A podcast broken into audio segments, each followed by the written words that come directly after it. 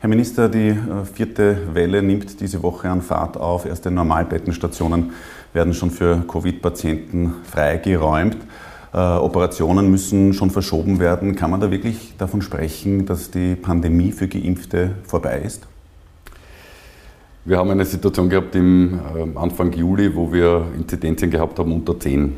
Äh, wir haben damals die Einschätzung von Expertinnen und Experten gehabt, dass wir ähm, eine sanfte vierte Welle kriegen werden mit wahrscheinlich keinen großen Problemen ähm, auf den Intensivstationen. Ähm, jetzt hat sich die Delta-Variante doch äh, rasch verbreitet, schon im Juli war sie dominant. Wir haben zunehmende Zahlen jetzt seit äh, Mitte August äh, und haben daher einen Plan gemacht, ähm, um darauf zu reagieren. Jetzt schaut es so aus, dass wir am 15. September, das ist nächste Woche, spätestens die 10% Auslastung auf den Intensivstationen erreichen werden. Das heißt, wir reagieren und dann gibt es einen Stufenplan, der mit dem Erreichen von 300 Intensivbetten, was dann 15 Prozent äh, der Kapazitäten betrifft, oder 400 Intensivbetten, äh, was 20 Prozent der Intensivstationen, ähm, der Auslastung der Intensivstationen betrifft, ähm, automatisch schlagend wird.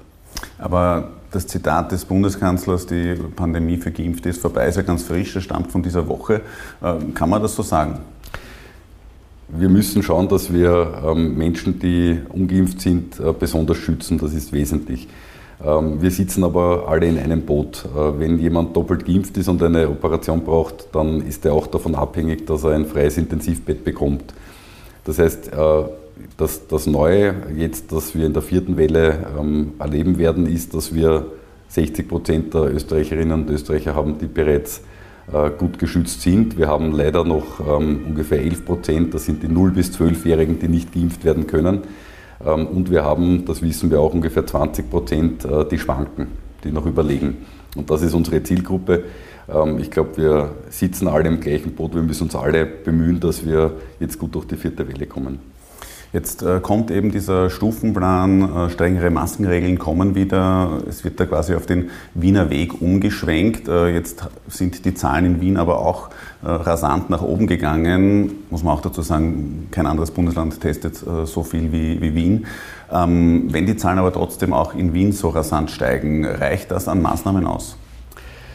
Bei Wien ist der Großstadtfaktor noch dabei. Alle, alle großen Bundeshauptstädte haben höhere Zahlen und Wien testet sehr viel, das möchte ich nur vorweg sagen. Werden die Zahlen, äh, werden die Maßnahmen ausreichen, das werden wir sehen. Wir haben jetzt einen Automatismus eingeführt, ähm, wo wir in Abhängigkeit von der Auslastung der Intensivkapazitäten äh, zwingend Maßnahmen vorsehen. Ich halte das für sehr wichtig, ähm, dass wir uns äh, orientieren auch an den Möglichkeiten der Intensivstationen die Sieben-Tages-Inzidenz äh, gibt einen Hinweis natürlich darauf, äh, wie das ausschauen wird in zwei, drei Wochen. Aber der Marker, der wirklich äh, die Gefährdung der, der Möglichkeit auf Intensivstationen am besten beschreibt, ist natürlich die Auslastung. Da haben wir eben mit 15 Prozent jetzt den ersten Schritt dann ähm, vereinbart. Jetzt, nächste Woche, kommt, wie Sie richtig gesagt haben, vielleicht ist das auch gut, wenn ich das noch einmal hier erkläre, dort, wo bis jetzt der einfache Mund-Nasenschutz gegolten hat, das heißt der Lebensmittelhandel im Wesentlichen, die Apotheken, die Postämter, Banken, also der, der Handel des äh, täglichen Bedarfs. Dort gilt jetzt für alle, auch für Geimpfte, die FFP2-Maskenpflicht. Das ist eine sichere und einfache Maßnahme, die einen guten Schutz bedeutet. Und dann haben wir gesagt, im allgemeinen Handel, also alle anderen Geschäfte, dort wird empfohlen, die sichere FFP2-Maske für alle zu tragen. Verpflichtend ist es aber für die Ungeimpften. Wer soll denn das eigentlich äh, kontrollieren? Wir werden stichprobenartig kontrollieren. Äh, wir wissen, äh, wenn eine 30 Kilometer Zone da ist, kann man auch 40 oder 50 äh, km/h fahren und andere gefährden. Und auch dort wird stichprobenartig kontrolliert oder denken wir an die öffentlichen Verkehrsmittel. Auch dort muss man einen Fahrschein haben und es wird stichprobenartig kontrolliert. Ich glaube aber schon. Wie, wie, soll das konkret ausschauen? Weil der Handel sagt jetzt schon zum einen, na, wir machen es nicht, die Polizei sagt auch schon, na, wir werden es auch nicht machen, weil uns fehlt die Kapazitäten. Also wie schaut da der Regierungsplan aus, dass man eben diese verstärkten Kontrollen, so wie es kommuniziert worden ist, äh, auch durchführen kann? Wir werden Stichprobenartig kontrollieren, das werden die Gesundheitsbehörden machen, das wird die Exekutive machen, das wird, ähm, wird, auch, wird auch in Betrieben stattfinden können. Ähm, ich glaube, dass ähm, die allermeisten Österreicherinnen und Österreicher verantwortungsvoll sind. Auch diejenigen, die sich aus äh, gewissen Gründen nicht impfen lassen. Das sind ja nicht Menschen, äh, die verantwortungslos sind, sondern die einfach verunsichert sind. Das heißt, ich gehe davon aus, wenn sich jemand nicht impfen lässt, dass er trotzdem akzeptiert, dass von ihm ein Risiko ausgehen kann. Das heißt, das eine ist die persönliche Entscheidung, die ich treffe für mich und meinen Körper.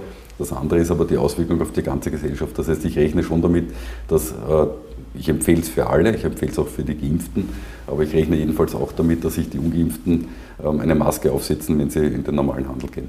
Haben Sie da mit dem Innenminister schon gesprochen? Gibt es da zusätzliches Personal von der Polizei, die sich jetzt um die, das sich jetzt um die Kontrollen kümmern wird?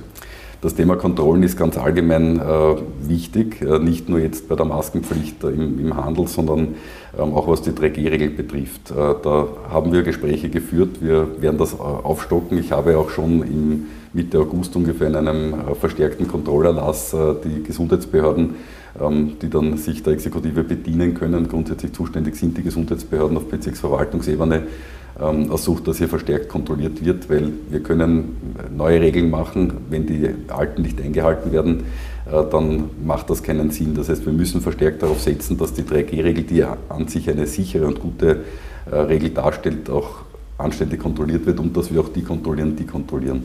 Jetzt haben Sie am äh, Mittwoch gesagt, Stufe 2 äh, des äh, Stufenplans, 15% Auslastung der Intensivkapazitäten wird wahrscheinlich Anfang Oktober erreicht. Die neue Prognose des Covid-Konsortiums sagt jetzt, dass dieser Wert eigentlich schon früher erreicht werden wird, nämlich so rund um den 23. bis 25. September. Kann es sein, dass wir diese Stufe 2 eben jetzt schon früher in Kraft setzen wird müssen? Das ist ähm, das Gute an dieser Regel. Ja, wir, wir können eine gewisse Zeit in die Zukunft schauen. Ähm, ob das jetzt am 20. Oktober, ab 20. September in Kraft tritt oder am 1. Oktober, das werden wir sehen. Äh, das wird davon abhängig sein, wie sich die Menschen noch verhalten, äh, wie sie Abstand halten, ob sie die Maske tragen, ähm, ob die Durchimpfungsrate steigt. Das wird vielleicht in drei Wochen noch keinen wesentlichen Effekt haben, aber wir werden auch in zwei oder in drei Monaten das Problem haben.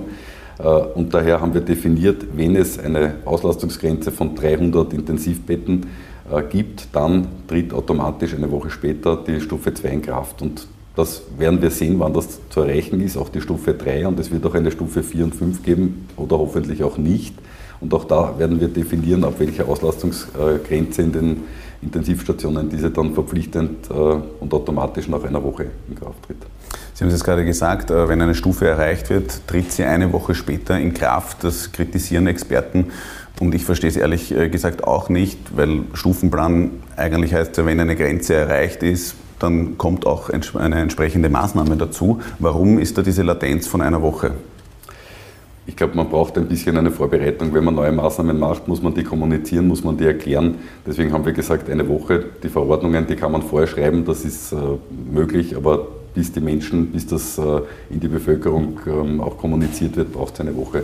Also wir haben Grenzen äh, gesetzt, die zeigen, dass das Risiko steigt, immer hunderter Schritte definiert. Ähm, muss sich vorstellen, bei der Stufe 2 werden dann 300 Menschen in Österreich weit wegen Corona auf Intensivstationen liegen. Das heißt, das ist ja nicht äh, wenig. Das heißt, die Dringlichkeit entsteht genau bei 10 Prozent. Das, das erreichen wir jetzt in den nächsten Tagen, ähm, weil da erstmalig angefangen werden muss, äh, dass man geplante Operationen verschiebt. Vielleicht kann ich das hier auch noch einmal erklären. 10 Prozent hört sich so wenig an, aber man muss wissen, dass Intensivstationen immer zu 85, 90 Prozent ausgelastet fahren. Das heißt, man braucht immer eine Reserve ähm, weil man für jede Operation zum Beispiel oder für die meisten Operationen auch ein Intensivbett bereitstellen muss, das man dann eventuell auch nicht braucht. Das heißt, man braucht eine gewisse Reserve. Und wenn diese Reserve aufgefüllt wird äh, durch Menschen, die an Covid-19 erkrankt sind, dann sind die Intensivstationen ab einer 10% Auslastung mit Covid-19-Patienten bereits, ähm, kommen sie bereits an ihre Grenzen und daher müssen auch Operationen dann ähm, aus einem Vorsorgegesichtspunkt heraus verschoben werden.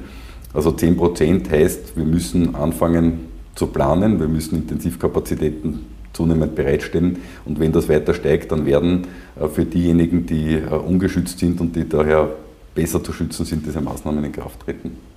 Jetzt wird diese Intensivauslastung bundesweit berechnet. Also das heißt, äh, Wien profitiert jetzt quasi von einer niedrigen Quote wie beispielsweise in Vorarlberg. Warum äh, ist das so? Warum wird, man, wird dann nicht, wie auch schon bei der Corona-Ampel, äh, zumindest landesweit berechnet?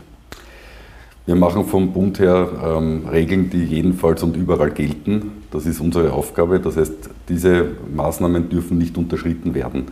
Aber ähm, Bundesländer können, und das macht der Wien seit, seit geraumer Zeit, bin ich auch äh, sehr dafür, dass es gemacht wird, ähm, haben entschieden und mit ihren Experten besprochen, dass es in Wien strengere Maßnahmen geben soll. Und es gibt einen Unterschied zwischen dem, dem Wiener Bezirk, zwischen Benzing oder, oder Simmering oder Otterkring und dem Tiroler Bergtal. Das heißt, die, die, Länder schauen sich die Situation im eigenen Bundesland an. Wir haben das auch im Pandemie, Pandemieverlauf immer wieder gesehen, äh, dass Bundesländer strengere Regeln gemacht haben, weil das dort äh, notwendig war. Und wenn die, Intensivkapazitäten in einem Bundesland an die Grenze kommen, dann wird es dort lokal auch schärfere Maßnahmen geben können. Ähm es kommen jetzt eben auch wieder eine schärfere Maskenpflicht, wieder auch die Rückkehr zu FFP2. Äh, war das ein Fehler, da schon zu lockern? Ich, ich, möchte mal äh, die, die Zeit zurückdrehen und, und, Anfang Juli noch einmal erwähnen. Wir haben äh, Anfang Juli, äh, und da haben viele, ähm, auch zum Teil Experten gefordert, dass man die Maßnahmen überhaupt fallen lässt. Wir haben eine Inzidenz von unter 10 gehabt, da war gar nichts mehr. Ja. Was haben wir gemacht? Wir haben die 3G-Regel belassen, wir haben die Kontaktdatenregistrierung weitergeführt, wir haben die Nachtgastronomie sicherer gemacht, wir haben bei äh, Reiserückkehrern aus Ländern mit besonders hoher Inzidenz eine, eine PCR-Testung vorgeschrieben und Quarantäne. Ähm, wir haben den zweiten Stich äh, gültig gemacht mit 15. August, ähm, also den zweiten Stich als, als Voraussetzung für die Gültigkeit des grünen Passes gemacht. Das heißt, wir haben eine ganze Reihe von, von Basismaßnahmen weiterlaufen lassen, auch in einer Zeit, wo, wo es tatsächlich äh, warm war draußen und, und so wahrgenommen worden ist, als wäre das Risiko gering. Jetzt haben wir gesagt, wir brauchen die FFP2-Maskenpflicht wieder, weil das ein sicherer und einfacher Schutz ist. Wir haben die FFP2-Maskenpflicht für alle dort, wo jeder hin muss. Das sind die Supermärkte, das sind die Apotheken, das sind die Banken, Postämter und so weiter. Das, der, der Handel des täglichen Bedarfs, wie man ihn nennt. Und wir haben die Empfehlung für FFP2-Masken für alle im, im gesamten anderen Handel verpflichtend, aber für die Geimpften. Wenn die Maßnahmen, die Vorbereitungen jetzt alle so gut waren, warum haben wir jetzt dann äh, wieder so eine Situation, die äh, schon ziemlich angespannt ist? Wir haben eine Durchimpfungsrate erreicht über den Sommer von jetzt ungefähr 60 Prozent in Österreich. Das ist mir zu wenig, da haben wir unsere Ziele nicht erreicht. Was, was wäre so das Ziel gewesen? Was waren so die Prognosen der Regierung für den Herbst, für September? Also ich hätte mir zumindest 70 Prozent ähm, gewünscht. Das wär, wäre schon mal gut gewesen. Experten sagen jetzt, wir brauchen aber 80, 85 Prozent. Und wir wissen, in den nächsten Monaten wird man sich entweder impfen lassen oder es wird äh, zu einer zunehmenden Durchseuchung in der, in der, Bevölkerung kommen. Das heißt, man kann schon sagen, dass ähm, diejenigen, die sich nicht impfen lassen, werden sich irgendwann anstecken. Und ich glaube, äh, wir haben jetzt eine Situation, wo sich die individuelle Entscheidung, die ein Mensch trifft, auch beginnt auf andere auszuwirken, siehe die ICU, also die Intensivkapazitäten. Wir haben die Schulen jetzt, äh, glaube ich, äh, recht sicher gemacht. Wir haben eine Durchimpfung bei den 12- bis 15-Jährigen von ungefähr 25 Prozent ähm, Vollimmunisierten. Bei den 16- ähm, bis 25-Jährigen äh, sind wir bei ungefähr 50 Prozent angekommen. Das heißt, die können ja noch nicht so lang geimpft werden. Äh, aber auch da geht was weiter und wir erwarten die Zulassung des Impfstoffes für die 0- bis 11-Jährigen, also die, die noch fehlen, ähm, wahrscheinlich rund um Jahresende, vielleicht schon, äh, sogar schon etwas früher. Sie haben jetzt gerade die noch äh, geringe Impfquote angesprochen. Da kritisieren jetzt auch Experten, dass eben in den neuen Plänen der Regierung eigentlich nichts bzw. viel zu wenig getan wird, um diese Impfquote zu erhöhen. Warum? Ich glaube, dass wir, wenn man mit, mit äh, klassischen Werbemaßnahmen arbeitet und das ist äh, gemacht worden äh, und ein niedrigschwelliges Impfangebot anbietet und das ist auch gemacht worden, kann man sich einmal bei den Bundesländern bedanken. Ähm, die Impfkoordinatoren haben das sehr gut gemacht mit Unterstützung der Gesundheitsbehörden. Es, ein, es gibt ein sehr niederschwelliges Impfangebot. Es gibt das Impfen ohne Termine, das Impfen am Boot, das Impfen im Stephansdom. Ich glaube, Man trotzdem sind wir noch immer bei den rund 60 Prozent. Man kann schon sagen, dass äh, jeder Österreicher und jede Österreicherin weiß, wo, wo er die Impfung bekommen kann. Ja.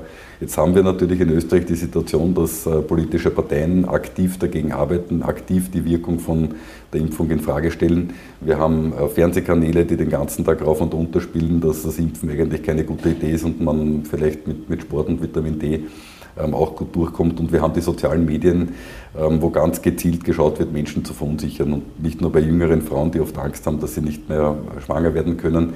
Ähm, da, da gibt es die, die abstrusesten Ideen, die rauf und runter gespielt werden. Das heißt, ich glaube, mit den großen Werbemaßnahmen, die werden, die werden weitergeführt, sehr wohl, aber wir haben da die Menschen bereits informiert, die durch solche Werbemaßnahmen auch abgeholt werden können. Was jetzt wichtig werden wird, ist das persönliche Gespräch.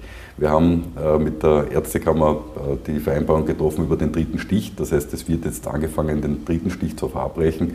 Die Ärztekammer hat dankenswerterweise auch äh, zugesichert, eine Medienkampagne zu machen in den Ordinationen, die Ärztinnen und Ärzte gut zu informieren und die Ärztinnen und Ärzte werden die Patientinnen und Patienten gut informieren.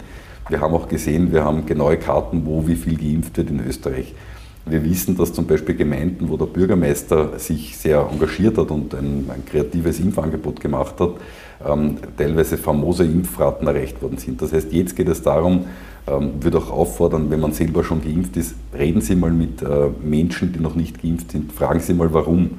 Oft ist es ähm, ein, ein, Unwissen oder braucht es nur ein, ein, bisschen eine Überzeugungsarbeit. Und das ist das, worauf wir jetzt setzen werden. Sieht man aber im internationalen Vergleich, man kriegt ungefähr 60 Prozent relativ leicht zum Impfen und es wird dann immer schwieriger. Aber Herr Minister, wenn Sie jetzt sagen, man setzt jetzt verstärkt aufs persönliche Gespräch, dann gehe ich als Bürger eigentlich davon aus, dass man das schon in den letzten Monaten auch getan hat, dass Ärztinnen und Ärzte natürlich mit ihren Patientinnen und Patientinnen äh, gesprochen haben, aufgeklärt haben. Also wo soll da jetzt der Unterschied sein? Der Unterschied ist der, dass äh, die niedergelassenen Ärztinnen und Ärzte verstärkt jetzt auch in den Impfprozess eingebunden werden. Das heißt, äh, die großen Impfstraßen waren eine gute Möglichkeit, schnell viele Menschen zu impfen. Wir brauchen aber die Möglichkeit, äh, niederschwellig für Menschen, die zum Arzt, zur Ärztin gehen, dort die Impfung anzubieten. Das wird bereits gemacht, das wird jetzt verstärkt. Ähm, wir haben die entsprechenden Vereinbarungen mit der Ärztekammer getroffen. Äh, und ich glaube, dass ähm, auch hier, das weiß ich auch noch aus meiner Zeit als Arzt, äh, mir haben viele Patientinnen und Patienten gesagt, vor allem ältere Menschen, ich warte, bis Sie in der Ordination die, die, die Impfung bekommen. Ja, dann, dann komme ich zu Ihnen und lasse es dort machen. Und hier, glaube ich, haben die, haben die, die Ärztinnen und Ärzte ein, ein, eine hohe Reputation, ein hohes Ansehen, können gut überzeugen, können auch mit, ähm, äh, mit Fake News und, und Falschinformationen ganz gut umgehen. Andere Möglichkeit wäre auch, den Druck auf die Ungeimpften zu erhöhen. Mehrere ÖVP-Landeshauptleute haben jetzt äh, bereits äh, schon angedeutet, man sollte überlegen bzw. ein Ende der kostenfreien Tests einführen. Was halten Sie davon? Ja, also das ist eine, eine Möglichkeit. Äh, wir sehen, äh, dass äh, das Impfen, also das Testen deswegen gut ist, weil wir eine gute epidemiologische Lageeinschätzung bekommen. Wir wissen aber auch, dass wir mit gezielten Testungen von bestimmten Bevölkerungsgruppen auch eine gute, einen guten Überblick bekommen werden. Das heißt, das steht jetzt aktuell gerade zur Diskussion. Ja. Wann könnten Sie sich das vorstellen, äh, dass das kommen wird, das Ende dieser äh, kompletten Gratistests? Was sind da die Parameter dafür? Ich glaube, dass ähm, wir die, die Testkosten rechtfertigen müssen, vor allem von, einem, äh, von einer zunehmend geimpften Bevölkerung. Und dass es durchaus auch ein Anreiz sein kann für Ungeimpfte, die jetzt durchtesten können, ähm, dass sie sich impfen lassen. Wir brauchen Geimpfte und nicht Getestete. Wird es den äh, Ungeimpften in Österreich noch zu bequem gemacht, wie das der Epidemiologe äh, Gartliner auch äh, gemeint hat? Vielleicht ähm, ist auch das äh, eine, eine äh, Möglichkeit aufzuklären, dass die 3G-Regel, dass nicht jedes äh, von den 3Gs gleichwertig ist. Das ist vielleicht auch so wahrgenommen worden. Und das war zu einer Zeit, wo Leute noch nicht geimpft werden haben können, weil einfach zu wenig Impfstoff da war. Wir haben ja erst Anfang Juli äh, den Zeitpunkt erreicht, wo tatsächlich mehr Impfstoff im Land war als, als Impfwillige, äh, den Menschen zu erklären, äh, das Testen ist eine Momentaufnahme. Da sagt man, zu dem Zeitpunkt ist zu wenig Virus im Nasenrachenraum, ähm, um ansteckend zu sein. Das sagt der, der Antigen-Test aus, der PCR-Test ist genauer und man kann ein bisschen weiter zurückschauen und, und auch die Virusvarianten bestimmen. Das ist nicht so. Wir brauchen keine Getesteten mehr, weil äh, der Mensch kann schon 24, 48 Stunden später wieder infektiös sein. Das heißt, es wiegt vielleicht die Menschen auch in einer falschen Sicherheit. Die Impfung schützt äh, verlässlich. Wir wissen, dass wir gute Impfstoffe haben in Österreich. Alle in Österreich erhältlichen Impfstoffe sind ähm, immer geprüft und gut. Äh, und wir wissen, dass bei einer in der Regel zweifachen äh, Immunisierung äh, zu über 90 Prozent ein schwerer Verlauf verhindert wird. Also wir haben, um eine Zahl zu nennen, ähm, über 5 Millionen, ähm, von über 5 Millionen positiven Tests sind genau 250 auf den Intensivstationen gelandet. Das muss man den Menschen sagen. Das heißt, wenn sie doppelt immunisiert sind, äh, dann ist ihre Wahrscheinlichkeit, ähm, auf der Intensivstation zu landen, sehr, sehr, sehr gering. Und da sehen wir auch an der Altersstruktur auf den Intensivstationen, wir sehen, dass vornehmlich Ungeimpfte in die Spitäler aufgenommen werden müssen und dann ähm, auf der Intensivstation aufgenommen werden müssen. Und das sollte für viele Menschen auch den Ausschlag geben, zu sagen, ich will nicht nur mich selber schützen, das ist ganz wesentlich, sondern wir müssen die Schulen offen halten zum Beispiel. Wir müssen diejenigen, äh, die noch nicht impfbar sind, nämlich die 0- bis 11-Jährigen, die Kinder, äh, besonders schützen. Die haben, glaube ich, im Pandemie Pandemieverlauf viel für die älteren Menschen getan, ähm, zum Schluss erst impfen können, haben zu Hause bleiben sollen, haben die Großeltern nicht besuchen sollen und Freunde nicht treffen und nicht in den, in den Sportverein gehen. Und jetzt ist der Zeitpunkt da, dass wir die Solidarität auch ein bisschen umdrehen und die Kinder schützen. Kinderschützen äh, ist das äh, Stichwort. Äh, wenn Sie jetzt die aktuellen Zahlen aus dem Bildungsministerium sehen, äh, wonach 77 Prozent der Volksschullehrerinnen und Lehrer geimpft sind, das heißt ein knappes Viertel ist ungeimpft. Äh, wie kritisch sehen Sie das? Natürlich sehe ich das kritisch. Wir wissen, dass 88 Prozent von den, von den ähm, AHS-Schülern, also Lehrerinnen und Lehrern geimpft sind. Das ist schon eine deutlich höhere Quote. Ähm, das zeigt, wie wichtig das ist. Gerade in Volksschulen, die Kinder kann man eben noch nicht impfen. Ähm, wie wichtig ist, dass das Lehrpersonal geimpft ist, auch in Kindergärten zum Beispiel. Ich weiß nicht, wie sinnvoll das ist, ähm, einem, einem zwei- oder dreijährigen Kind äh, einen, einen Antigen-Schnelltest zu machen. Ja. Da ist ein hohes Risiko da, umso höher ist auch die Verantwortung natürlich vom Kindergartenpersonal zum Beispiel oder auch vom, äh, von den Volksschullehrern, sich impfen zu lassen. Welche Hebel wollen Sie dann noch in Bewegung setzen, damit diese Quote äh, noch steigt? Wir müssen, ähm, wir haben Regeln für die Schulen, das ist jetzt nicht mein Zuständigkeitsbereich. Wir haben, glaube ich, sehr, ein sehr sicheres äh, Setting gemacht. Das ist ähm, der Bildungsminister, der hier zuständig ist. Wir haben hier unterstützt fachlich von Seiten des Gesundheitsministeriums und haben eine, ähm, ein sehr sicheres Setting für die Schulen gemacht. Wir haben eine dreiwöchige Eingangsphase, wo dreimal in der Woche getestet werden muss. Ein Test davon, ein PCR-Test. Wir kriegen jetzt die ersten Ergebnisse hinein. Da kann man sehr genau hineinschauen und wir haben auch da einen Stufenplan gemacht mit ähm, bis zu 100, mit äh, 100 bis 200 Inzidenz und ab 200, ähm, wo dann die äh, Tests in den Schulen im Wesentlichen und das Maskentragen äh, verstärkt wird. Das heißt, wir müssen schauen, dass wir die Schulen offen halten. Das ist äh, neben der Auslastung der Intensivstationen mein allererstes Ziel. Äh, das geht nicht mehr. Ich habe selber zwei, zwei Kinder im, im äh, Schulalter und da ist so viel passiert an, an psychosozialen Problemen ähm, durch die Schulschließungen, dass äh, wir das jedenfalls sicherstellen müssen. Sollten die Quoten da beim Lehrpersonal, die Impfquote beim Lehrpersonal nicht äh, steigen, äh, kann man sich da auch eine verpflichtende Impfung vorstellen, wie Sie das ja schon fürs Pflegepersonal auch gefordert haben? Ähm, das wird grundsätzlich geprüft. Äh, für mich ist äh, eine, Verpflichtung dort äh, denkbar, wo, das Gesundheitspersonal tatsächlich auf kranke Menschen trifft.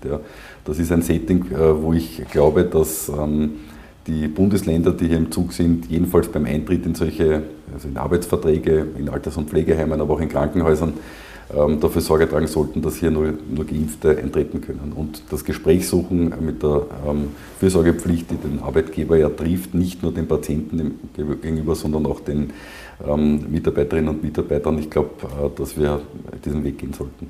Die Vorsitzende der Bioethikkommission hat diese Woche gefordert, nicht gefordert. Der Vorsitzende der Bioethikkommission hat in den Raum gestellt, dass äh, es auch höhere Selbstbehalte, Krankenhaus-Selbstbehalte für Ungeimpfte äh, geben könnte, sollte.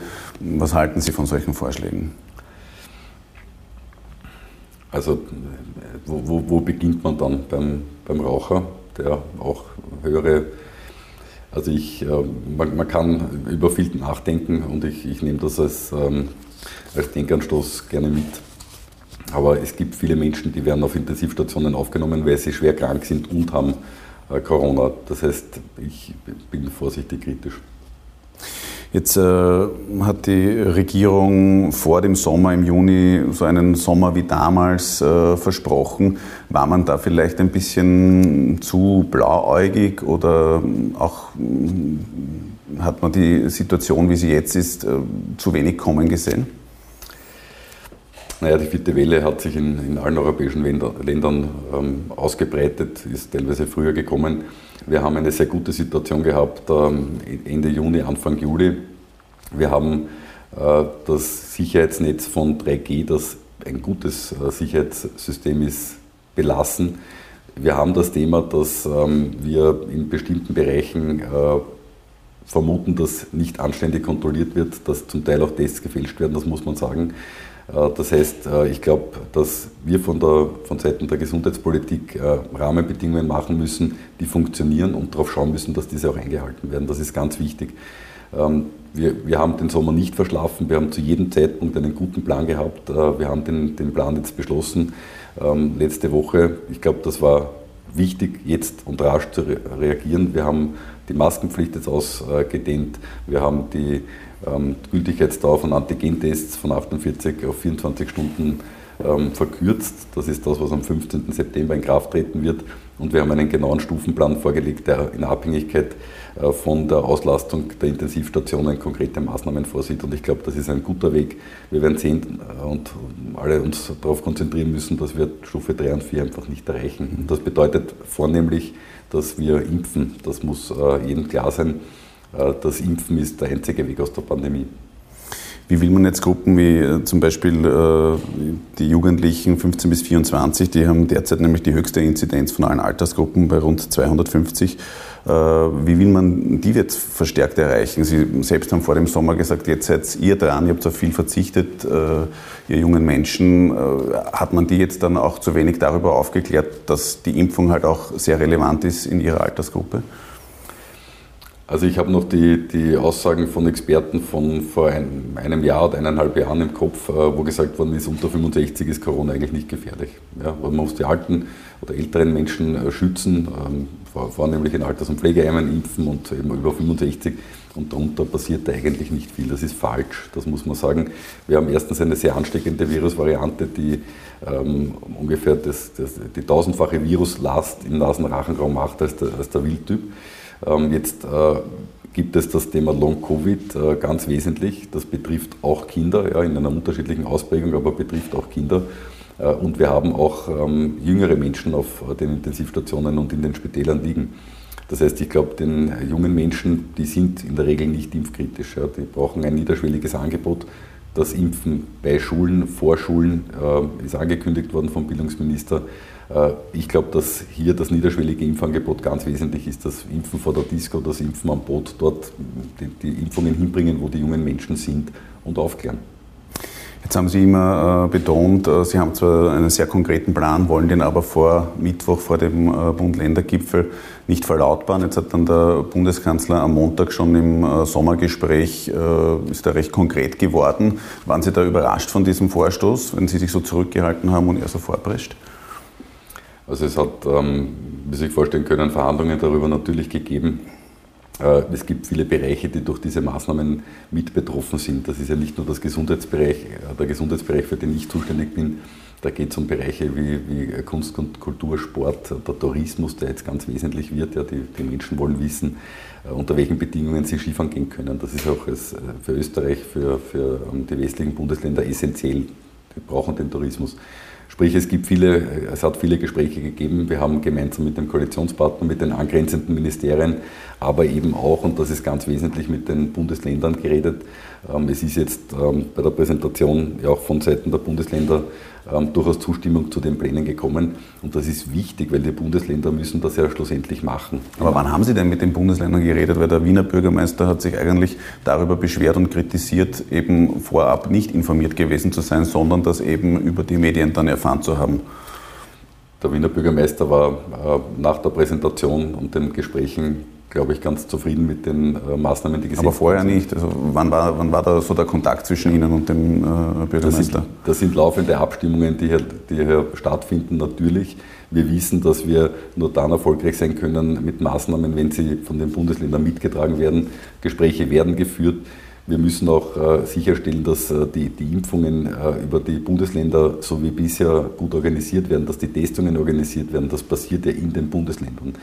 Das bedeutet, Maßnahmen, die nicht auf eine hohe Zustimmung auch bei den, bei den Landeshauptleuten treffen, ähm, haben wenig Chance umgesetzt zu werden. Also wir haben einen breiten Prozess angefangen, der hat ähm, dann am Mittwoch letzter Woche bei der Bundesländerrunde dazu geführt, dass wir eigentlich eine sehr hohe Übereinstimmung und Zustimmung gefunden haben bei allen, äh, die beteiligt waren. Und natürlich ist das ein politischer äh, Prozess auch mit Kompromissen. Äh, politischer Prozess mit Kompromissen, die Kommunikation zwischen Türkis und Grün, die hat Ihr Vorgänger Rudolf Anschober schon kritisiert bei seinem Abgang. Wie würden Sie da derzeit das Verhältnis beschreiben und auch diese Kommunikation, dieses Abstimmen aufeinander? Also ich kann mich da nicht beklagen. Es, ist, es sind viele Bereiche und, und äh, wenn das so wahrgenommen wird, dass ich als Gesundheitsminister eine Verordnung unterzeichne und dann gilt das, dann ist das zwar formal so, aber es bedeutet, dass natürlich viele, viele Bereiche mit umfasst sind. Und solche Entscheidungen können nur in engster Abstimmung mit dem Kanzler, mit dem Vizekanzler, mit den angrenzenden Ministerien, die ja davon dann auch betroffen sind, und ganz wesentlich natürlich äh, mit den, mit den Bundesländern getroffen werden. Sie sind jetzt ein paar Monate in der Spitzenpolitik, äh, haben die Spitzenpolitik äh, sehr rasch kennengelernt. Was hat Sie am meisten überrascht? Ja, da gibt es eine ganze Reihe von Dingen, die mich überrascht haben. Aber äh, vielleicht, wenn wir bei den Gesprächen waren, ich habe ich hab schon gelernt, äh, dass, äh, die, dass das Miteinander reden, das Abstimmen ähm, wesentlich ist, dass Maßnahmen funktionieren können. Das, äh, das habe ich selber auch so wahrgenommen, ja, dann sollte die Politik das machen oder das machen. Machen wir auch, aber das erfordert ähm, viel, viel Gespräche und äh, gibt ähm, viele unterschiedliche Positionen, natürlich viele harte Bretter, die zu bohren sind. Äh, bis es einen gemeinsamen Beschluss gibt. Und wenn dieser Beschluss, so wie letzten Mittwoch, doch von allen Beteiligten äh, mitgetragen wird, dann zeigt das, dass wir in der letzten Zeit eigentlich gut gearbeitet haben. Zum Abschluss jetzt noch allerletzte Frage, anderes Thema. Da gibt es gerade aktuelle Zahlen nach einer Anfragebeantwortung aus dem Gesundheitsministerium. Von den NEOS kam diese äh, Anfrage und zwar ähm, geht es um das türkisblaue Leuchtturmprojekt der Kassenfusion. Äh, da hätte, hätte es eigentlich im ersten Jahr schon Einsparungen von 99 Millionen Euro geben sollen. Tatsächlich kommt jetzt heraus, dass allein der Personalaufwand im ersten Jahr um 67 Millionen Euro gestiegen ist. Da ist jetzt immer von dieser Patientenmilliarde 2023 äh, gesprochen worden, die versprochen worden ist. Muss man sich von der verabschieden? Also ich bin jetzt die, äh, die Aufsicht der Sozialversicherung. Ähm, das ist ein Projekt, nämlich die Kassenfusion, die von, von Schwarz-Blau beschlossen worden ist. Es haben die Grünen eigentlich immer in Frage gestellt, ob man damit ähm, wirklich Geld einsparen kann und ähm, ob die Effizienz, Effizienz damit gesteigert wird. Ähm, wir schauen uns das an, aber ich, äh, ich bin da äh, äh, ein bisschen zögerlich, ob wir wirklich damit eine Million einsparen werden können, eine Milliarde einsparen werden können. Sie haben selber noch als Arzt kennengelernt, diese Kassenfusion. Äh, sehen Sie da noch Punkte, wo, wo Sie sagen, da muss man eigentlich noch dran schrauben? Also ich glaube, um das wirklich zu beurteilen, ist die Zeitspanne noch zu kurz, ja, auch was die Kosteneinsparung betrifft. Äh, das heißt, wir, wir schauen uns das an, es wird ja laufend evaluiert. Äh, sind neue Strukturen, die doch äh, etwas zentralisieren, sinnvoll oder ist das in, in dem Fall nicht besser aufgehoben in Bundesländern? Das ist eine Reform, die gemacht worden ist, die braucht Jahre, bis wir die Auswirkungen sehen. Ähm, aber die Grünen haben es damals zumindest schon ähm, auch teilweise kritisch gesehen. Vielen Dank für das Gespräch, Herr Minister. Dankeschön. Vielen Dank.